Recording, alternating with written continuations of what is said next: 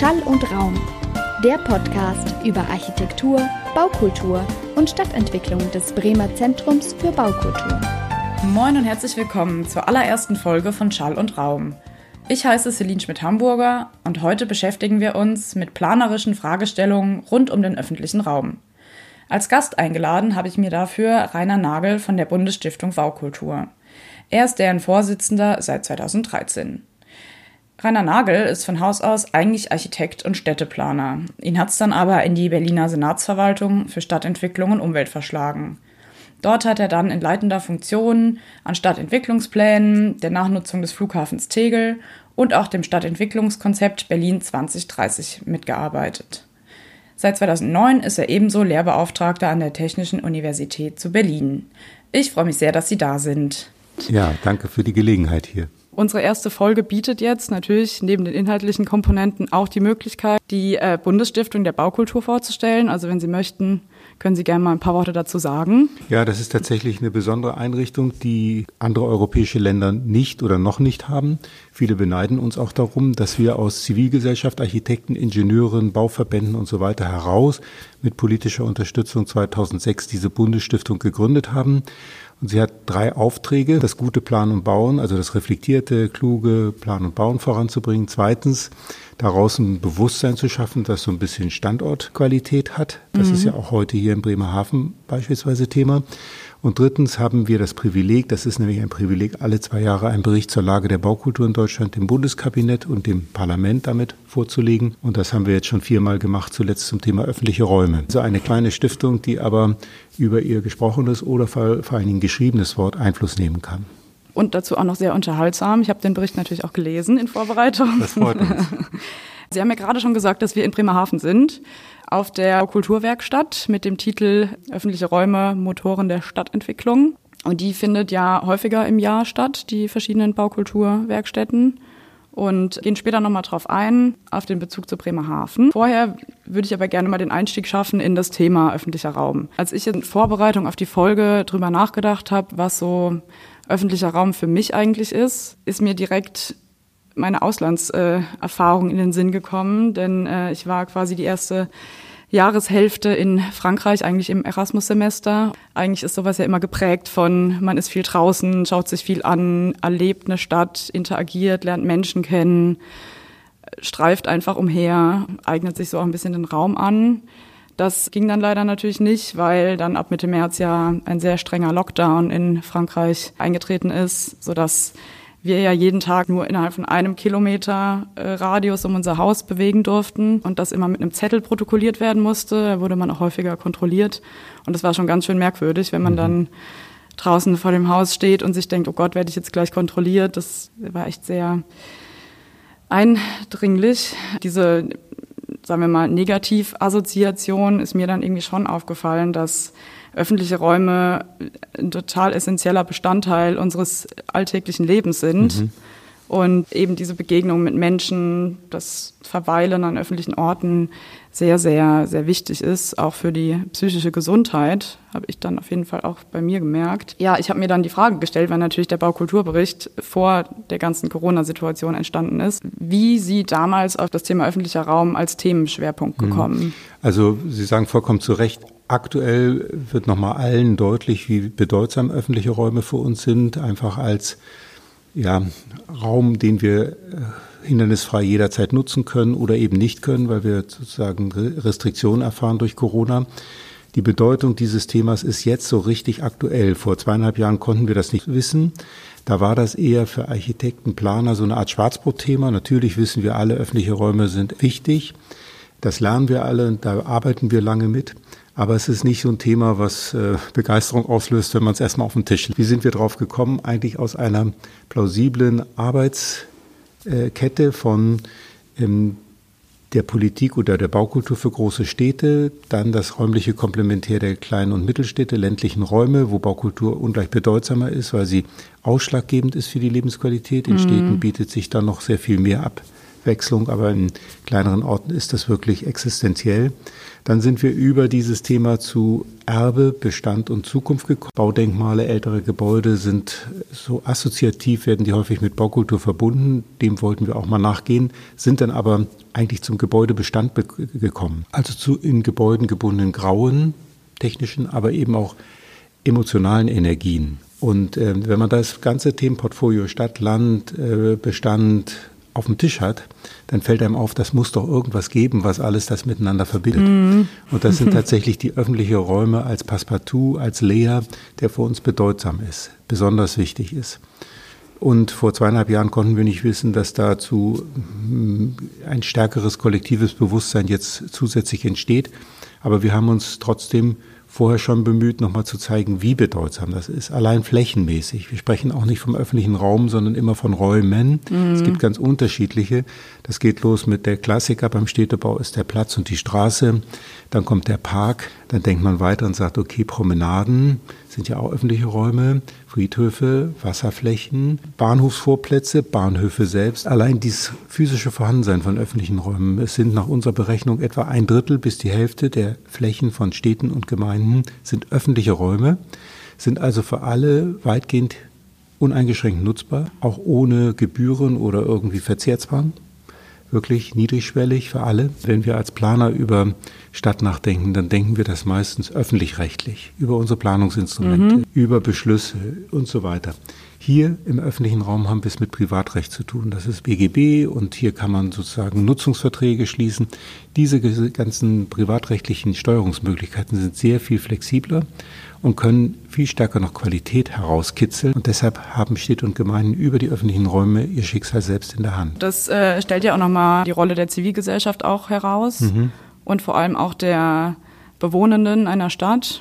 Also je nachdem, wer da wohnt, wie die Interessen sind und wie auch Teilhabe ermöglicht wird. Und da kann ich mir schon vorstellen, dass das sozial selektiv sein kann. Sie sprechen jetzt von Raumgerechtigkeit. Also erstens ist es richtig, wir sind alle Nutzer öffentlicher Räume.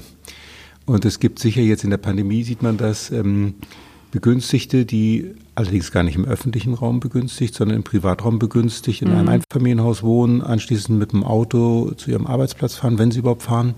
Also im Kokon leben, während andere in ihrer Etagenwohnung sitzen mit Kindern vielleicht und noch nicht mal einen Balkon haben. Da äh, stellt sich die Frage, hm, was ist eigentlich besser? Und da gibt es ja. auch Gerechtigkeitsaspekte, die dabei eine Rolle spielen. Was den öffentlichen Raum direkt betrifft, sehe ich es etwas anders. Da muss man auch sozusagen bringen und holen nochmal genau abwägen. Man hat als Bürger, egal welche soziale Rahmenbedingungen da eine Rolle spielen, die Möglichkeit, öffentliche Räume uneingeschränkt jederzeit und überall zu nutzen, als Parkbesucher, als Promenadengast, als derjenige, der mit dem Fahrrad durch die Stadt cruist. Wir können das alles machen. Äh, man braucht sich da nicht sozusagen limitieren. Das mhm. ist die mhm. Qualität. Das ist fast eine Exklusivität, der wir uns aber nicht bewusst sind. Worauf ich jetzt auf jeden Fall nochmal zu sprechen kommen wollen würde, ist der Begriff Motor der Stadtentwicklung. Mhm. Vielleicht können Sie nochmal dazu sagen, inwiefern denn öffentliche Räume oder die Gestaltung öffentlicher Räume für eine Stadtentwicklung eine antreibende Wirkung hat.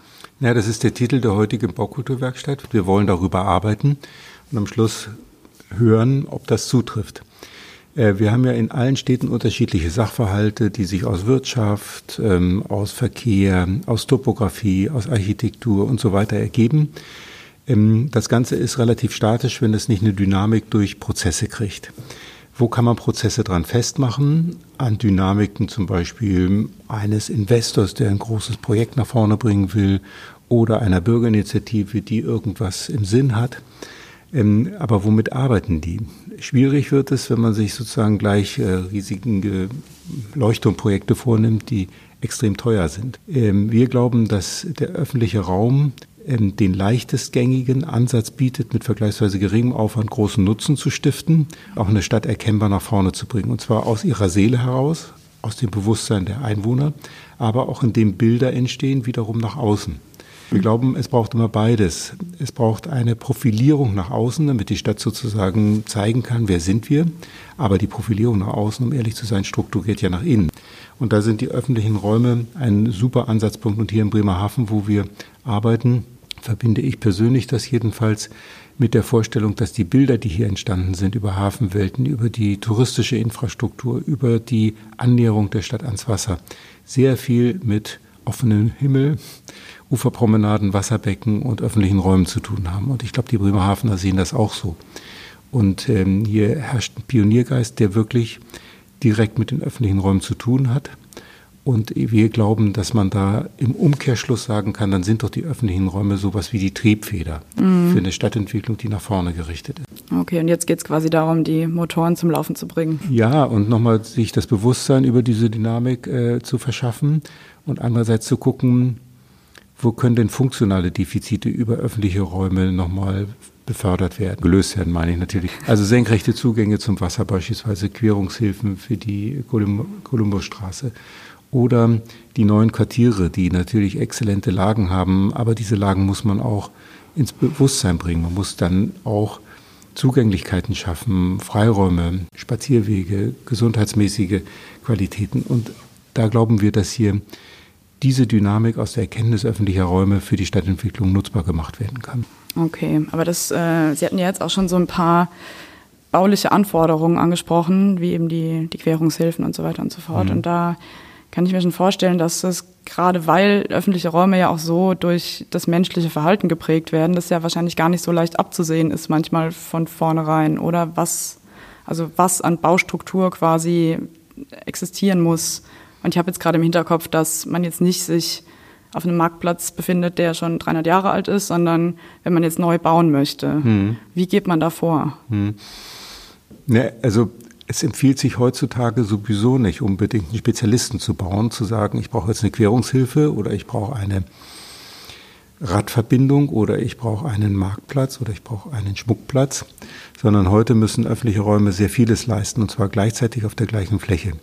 Deshalb, wenn Sie den Baukulturbericht angucken, empfehlen wir, neue Mischflächen zu entwickeln. Das heißt, Schulhöfe nicht mehr sozusagen aus Hausmeistersicht zu betrachten, abgeschlossen für mich und darf keiner drauf, sondern im Gegenteil, so weit wie möglich auch nutzbar für die Stadtgesellschaft, nachmittags, abends öffentlich.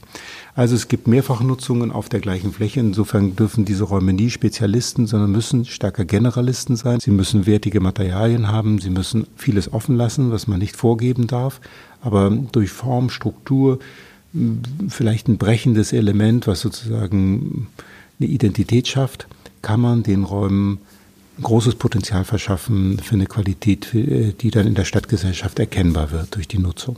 Aber das sind ja auch, gerade wenn es da auch um Prozesse geht und soziale Dynamiken, die sich entwickeln und auch überhaupt diese Räume angenommen und belebt werden, da kann ich mir auch vorstellen, dass man da manchmal ganz schön weit in die Zukunft schon blicken muss und sich überlegen muss, okay, wie kann man das denn nachhaltig in dem Sinne gestalten, dass es auch wirklich, hm, also da schwingt ja schon so ein Nachhaltigkeitsgedanke auch mit. Also jetzt mhm. weniger in dem ökologischen Sinn, sondern eher in einer nachhaltigen Nutzung. Ja, aber niemand kann in die Zukunft gucken, was wir uns vornehmen und selbst mhm. gestalten wollen. Das kann man machen. Man kann sagen, wir wollen in 20 Jahren diese Qualität erreichen und dafür schaffen wir einen Rahmen. Aber ich glaube, wichtiger ist, dass man ähm, flexibel und offen bleibt und dass man so robust bleibt, dass alles oder mindestens vieles machbar ist. Und das schafft man nicht, indem man, ich sag's nochmal, einen Spezialisten baut und mhm. auch nicht mit Spezialisten alleine baut. Also wenn man sagt, das ist eine Straßenverkehrsfläche, das kriegt ein Tiefbaubüro. Oder das ist ein Park, das kriegt ein Landschaftsarchitekturbüro. Dann ist das schon zu kurz gedacht. Wir müssen interdisziplinäre oder transdisziplinäre Teams bilden, die wirklich zusammenarbeiten und bei denen dann die Schleppkurve für den LKW nicht maßgeblich ist für die Plattform, sondern das muss miteinander abgewogen werden. Und dann schaffen wir wirklich eine Qualität zu errichten, die für viele hält. Also gerade der öffentliche Raum von der Zuständigkeit her, das zeigen wir auch auf, hat ein Problem, dass er eigentlich sozusagen das Ergebnis von residualen Zuständigkeiten ist. Wenn Sie zum Beispiel hier rausgucken auf die Uferpromenade und ich frage das Gartenbauamt, dann sagt das Gartenbauamt, sind wir nicht. Denn das macht für uns das Tiefbauamt oder das macht der Hafen selber oder wir haben eine Entwicklungsgesellschaft an. Sind wir nicht, das darf es nicht geben im öffentlichen Raum. Wir müssen den wirklich nicht nur sektoral, sondern holistisch, ganzheitlich denken. Also es braucht Projektstrukturen, Teams, die sich komplett für den öffentlichen Raum zuständig fühlen und keine Grenzen zulassen wo eben wahrscheinlich auch Bürger, die Bürgerinnen und Bürger mit eingegliedert sind in die Prozesse im besten ja, mindest, Fall. Genau, mindestens Oder, ja. in, die, in die Diskussions- und, und, und, und, Programmprozesse. Ne? Ja. Die Leute, die den Raum dann auch nutzen sollen. Ja, da kann man noch weitergehen. Also als Nutzer hat man dann nochmal eine andere hm, Perspektive. Die kann natürlich durch die Qualität der öffentlichen Räume, Räume im Sinne von Identifikation befördert werden. Die Sache, mit denen ich mich identifiziere, nutze ich auch erstens besser und zweitens pfleglicher. Aber wir haben auch mal gesagt, es bräuchte wahrscheinlich neu so ein Bewusstsein für die hohe Qualität unserer öffentlichen Räume und was wir damit eigentlich für ein Geschenk haben. Damit auch so eine Art Knigge für den öffentlichen Raum.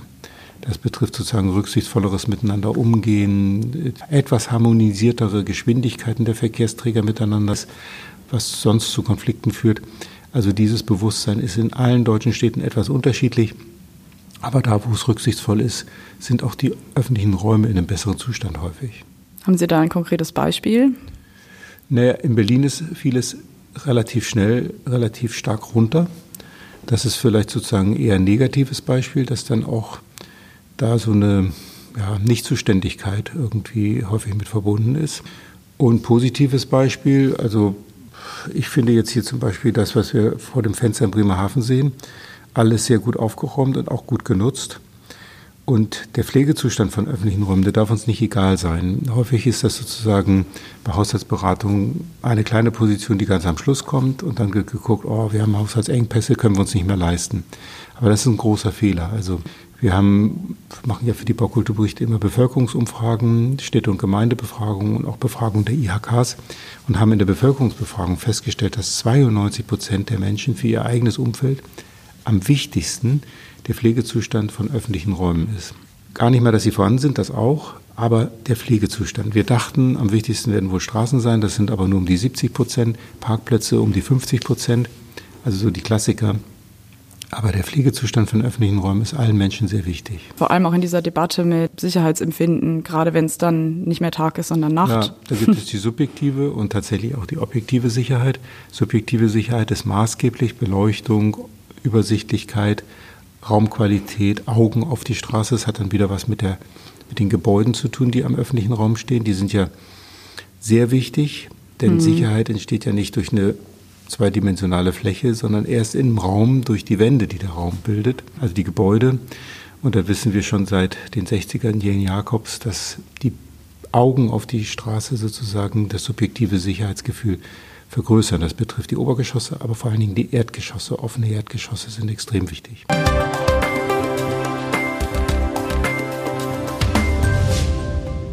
Urban Legends die Stadtplanung in den USA der 1950er und 60er Jahre konzentrierte sich auf den Autoverkehr und eine starke Funktionstrennung.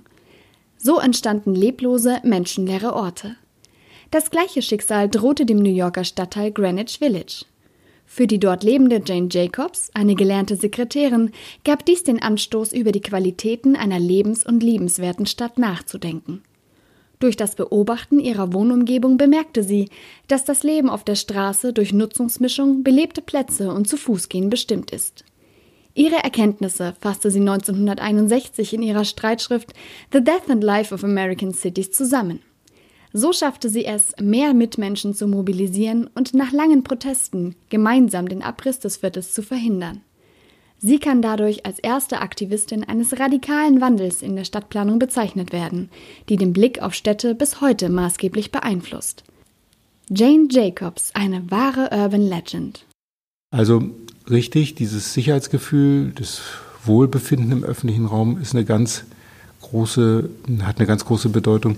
Und wenn ich von Pflegezustand spreche, dann meine ich jetzt nicht irgendwie so eine spießige Aufgeräumtheit, sondern einfach eine Funktionsfähigkeit, dass die Räume intakt sind, dass sie nicht irgendwie Schrott sind ähm, und die Dinge, die man sich vornimmt, auch funktionieren. Häufig ist das übrigens weniger als mehr. Und wenn Sie eine echte Aufräumaktion machen, dann klingt das so nach, naja, so Frühjahrsputz. Das ist es gar nicht. Aufräumaktion meint auch einiges Mobiliar, was sich da angesammelt hat, einfach mal wegnehmen. Ja, Schilder, Werbungen, Lichtsignalanlage, die es vielleicht gar nicht braucht und so weiter. Also die, das Thema des öffentlichen Raumes wird im Baukulturberichten ja auch bei der Veranstaltung heute in so drei Themenkomplexe untergliedert. Und äh, das eine wäre Städtebau und Freiräume, dann gibt's noch Elemente und Infrastruktur sowie ähm, Demokratie und Prozesskultur. Und ich würde jetzt gerne noch mal so ein bisschen auf das Thema Städtebau und Freiräume eingehen. Da geht es eben um ein konkretes Projektbeispiel, das äh, Kistner-Gelände in Bremerhaven-Lehe, was ja so ein alter ähm, Arbeiterstadtteil ist, eigentlich so ein klassisches Gentrifizierungsgebiet auch. Und da wird eben auf dem Kistner Gelände, was äh, ja früher so eine Kiesfabrik war, jetzt ein neues Quartier entwickelt. Ja, und der soll eben auch, hatten Sie vorhin ja auch schon angesprochen, von Mischnutzung geprägt sein. Der Supermarkt ist schon gebaut und da kommen eben noch, ein, noch weitere Nutzungen dazu, wie Wohnen, Skatepark und so weiter. Äh, und das ist direkt an der Geste gelegen, also direkt mit Wasserbezug, mhm. was ja in der Stadt hier eh sehr wichtig ist. Und das ist, finde ich, sehr interessant, diese wirklich herausragende Rolle der Mischnutzung direkt bei der Planung. Wie charakteristisch ist das denn für die, die Stadt Stadtplanung aktuell? Es ist immer noch nicht ähm, selbstverständlich, es ist immer noch eine Herausforderung, auch letztlich in der Umsetzung. Aber vor zehn oder na, zehn vielleicht nicht, aber vor 20 Jahren hätten wir uns ja überhaupt nicht über Mischnutzung fürs Kistner Gelände unterhalten. Wäre die Idee geboren, da ein Arbeitsstättengebiet zu machen oder ein reines Wohngebiet und so weiter. Es hat mehr und mehr Einzug in die Praxis gehalten und inzwischen sind Banken auch eher bereit zu finanzieren, wenn es ein Mischkonzept gibt, weil damit sozusagen das Risiko einer einzigen Nutzung vermieden wird. Also es ist inzwischen gut machbar oder machbar. Wir entwickeln Städtebau stärker mit dem Quartiersgedanken, und zwar das, was im Quartier machbar ist. Auch das hat sich jetzt gerade in der aktuellen Situation nochmal gezeigt, dass Wohnen und Arbeiten möglicherweise enger zusammengehören dass Nahversorgung nicht Fernversorgung meint, irgendwie vor der Stadt mit dem Auto zum Supermarkt zu fahren, sondern im Quartier, dann aber auch ein kleineres Format zu haben, was in Deutschland bisher kaum üblich ist. Unsere Nahversorger zielen immer auf 10.000 Einwohner, gehen mhm. deshalb an die Tangente, die Bundesstraße, wo sie die vielleicht abfangen können und haben dann nicht mehr die direkte Versorgungsfunktion für den, für den Ort. Das kann man aber mit kleineren Formaten wie im Kistner Gelände wohl geschehen erreichen. Also Städtebau und Freiraum ist eines von drei Kapiteln, die wir bearbeiten. Städtebau klingt jetzt so harmlos, aber in Wirklichkeit gibt es oder gab es jetzt viele Jahre keine hohe Qualität von städtebaulicher Entwicklung mehr, sondern das wurde so stadtplanerisch aufgetragen und dann architektonisch umgesetzt. Aber das Städtebau nicht nur Art und Maß der räumlichen Nutzung ist und deren Erschließung, sondern auch eine Figur, ein direkten Raum bildet, der auf uns wirkt. Das ist ähm, in Vergessenheit geraten und deshalb ist es natürlich sehr gut, dass da ein städtebauliches Konzept ist, was diese Dinge berücksichtigt. Spengler Wischolek, die viel Wohnungsbau machen, aber auch immer den Wohnungsbau mit Städtebau verbinden, haben da den Rahmenplan entwickelt. Und da geht es tatsächlich darum, eine Mischnutzung mit dem Ort direkt zu verbinden, also mit dem Genius Loci. Und wichtig ist, wenn man an der Geste ist, und die Geste ist ja der senkrechte sozusagen Süßwasserfluss an der Nordsee hier, an der äh, Wesermündung, dann ist das der klassische Siedlungsstandort für Bremerhaven und darauf sich auszurichten als Qualität ist sicher sehr, sehr wichtig. Mit Promenaden, mit senkrechten Zugängen, aber auch mit Blickbeziehungen. Wenn es gut läuft, wird das Gebiet super. Mhm. Und dann ist natürlich ähm, das, was Sie sagen mit Gentrifizierung, selbstgemachtes Elend. Was heißt Gentrifizierung? Also ein Werftgelände das gentrifiziert wird, heißt ja, dass da keiner, keiner mehr arbeitet. Das ist richtig. Die äh, ehemaligen Arbeiter werden da wahrscheinlich nicht mehr arbeiten. Wohnen wird keiner verdrängt, aber das Gebiet und das Umfeld wird natürlich aufgewertet. Und indirekt sind dann auch Wanderungsprozesse damit verbunden. Aber ich glaube, unser, unsere Aufgaben als Stadtentwickler ist immer wieder sozusagen die Prozesse in Richtung Qualifizierung zu denken, dann aber dafür zu wirken, dass möglichst viele, wenn nicht alle, mitgehen können also einbezogen werden in diese ähm, Konzepte als Nutzer, als diejenigen, die dort Möglichkeiten haben.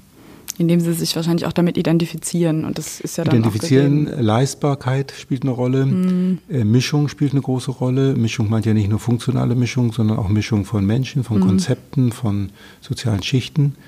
Ähm, und wenn das gewährleistet ist, dann halte ich das eigentlich für eine mehr als legitime äh, Richtung in, in einen qualitätsvollen Bereich hineinzuentwickeln.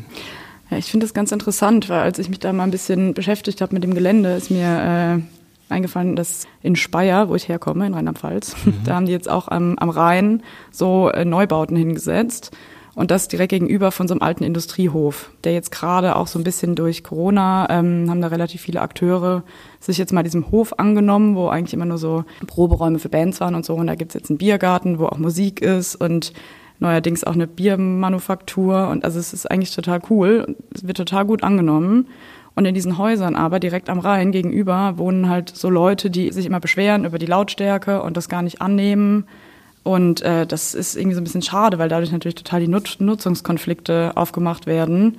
Und jetzt diese Industriehofgesellschaft da so ein bisschen auf der Kippe steht, weil denen natürlich auch so ein bisschen der politische Support fehlt.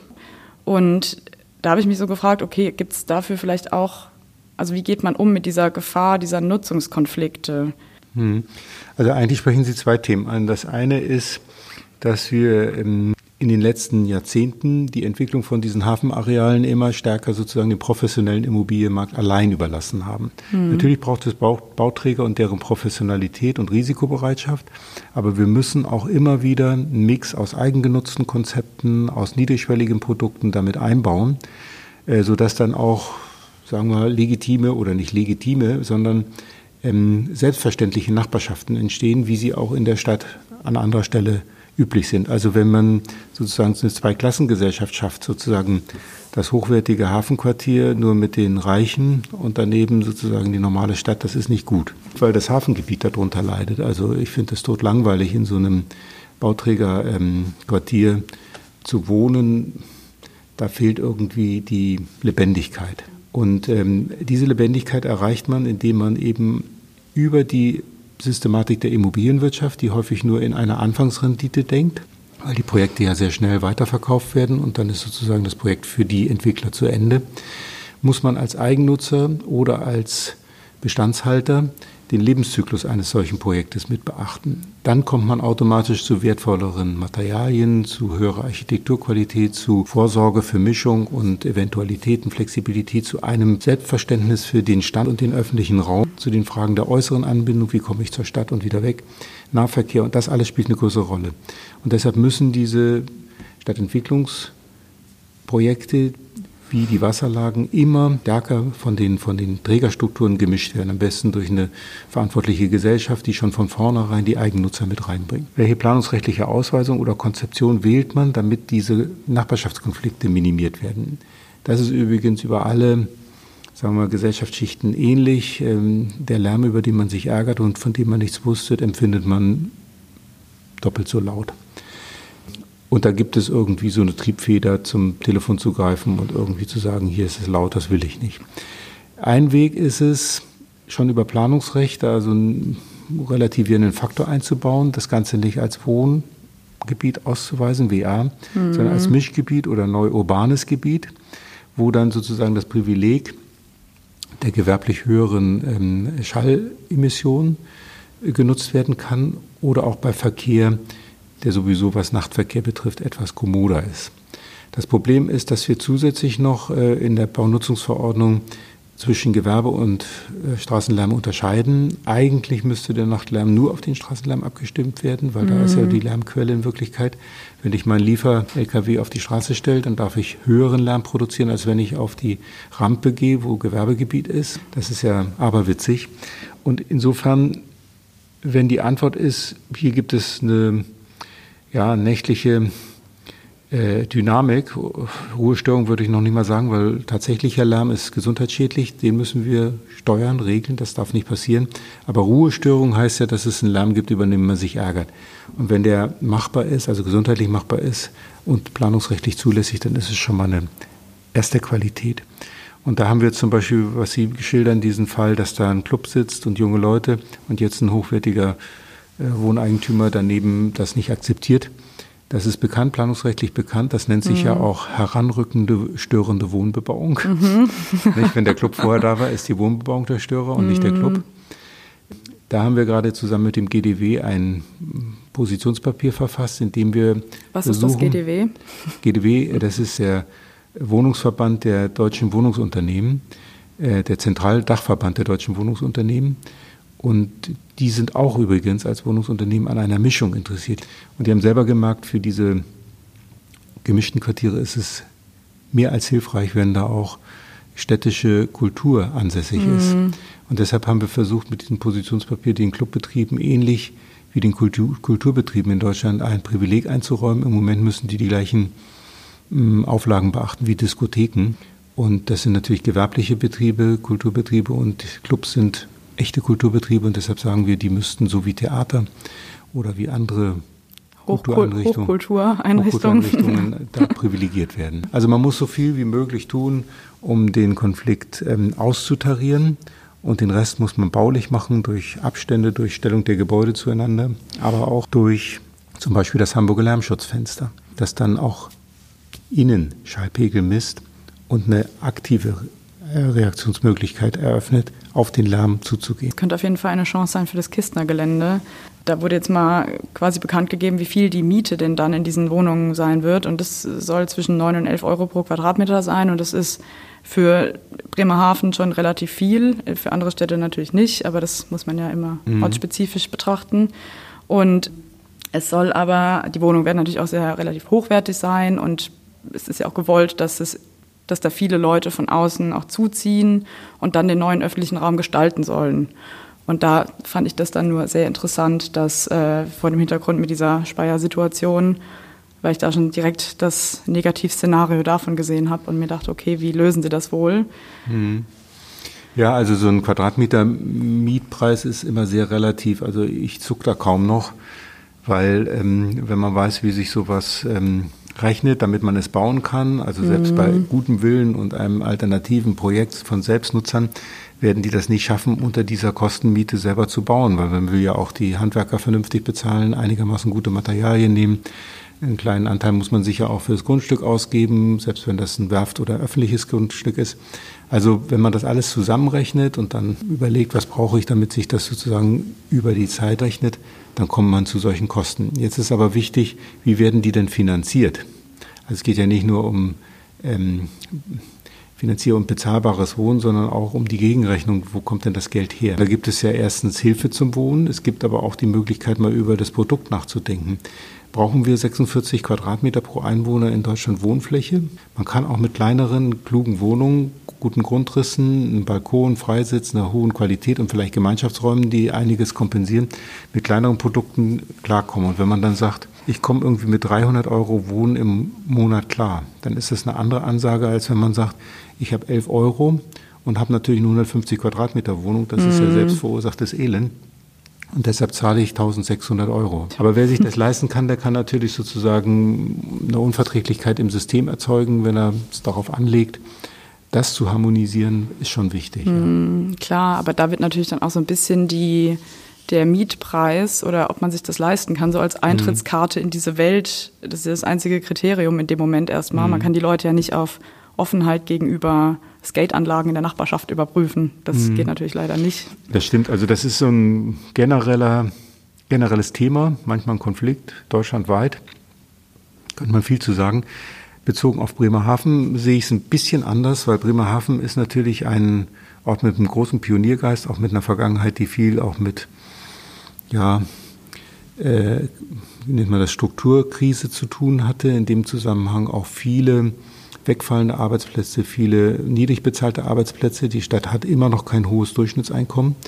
Und ich glaube, ähm, für eine selbstverständliche Stadtgesellschaft, die auch solidarisch miteinander funktioniert, gehört es auch dazu, dass man einige ansiedelt, beziehungsweise einigen die Möglichkeit gibt, dauerhaft hier gut zu wohnen, die mehr schultern können als andere dass also das Profil nicht künstlich da abgeschnitten wird. Meines Wissens ist es im Moment oder war lange so, dass diejenigen, die sich leisten konnten, eher von Bremen aus äh, da irgendwie so in einem Stadthaus saßen und dann von Bremen aus nach Bremerhaven gefahren sind, hier gearbeitet haben, abends wieder zurück. Diese mhm. Menschen fehlen natürlich auch der Stadtgesellschaft. Und insofern finde ich es auch legitim, dass man höherwertigeren Wohnraum schafft, um der Stadtgesellschaft sozusagen ein selbstverständliches Profil zu geben und vielleicht direkt schon das neue Quartier so präsentiert, dass da eine Mischnutzung sein wird und dadurch vielleicht ja. reguliert. Wenn das der Fall ist, ist das super. Also Ghettos dürfen auf keinen Fall entstehen und gated auch nichts.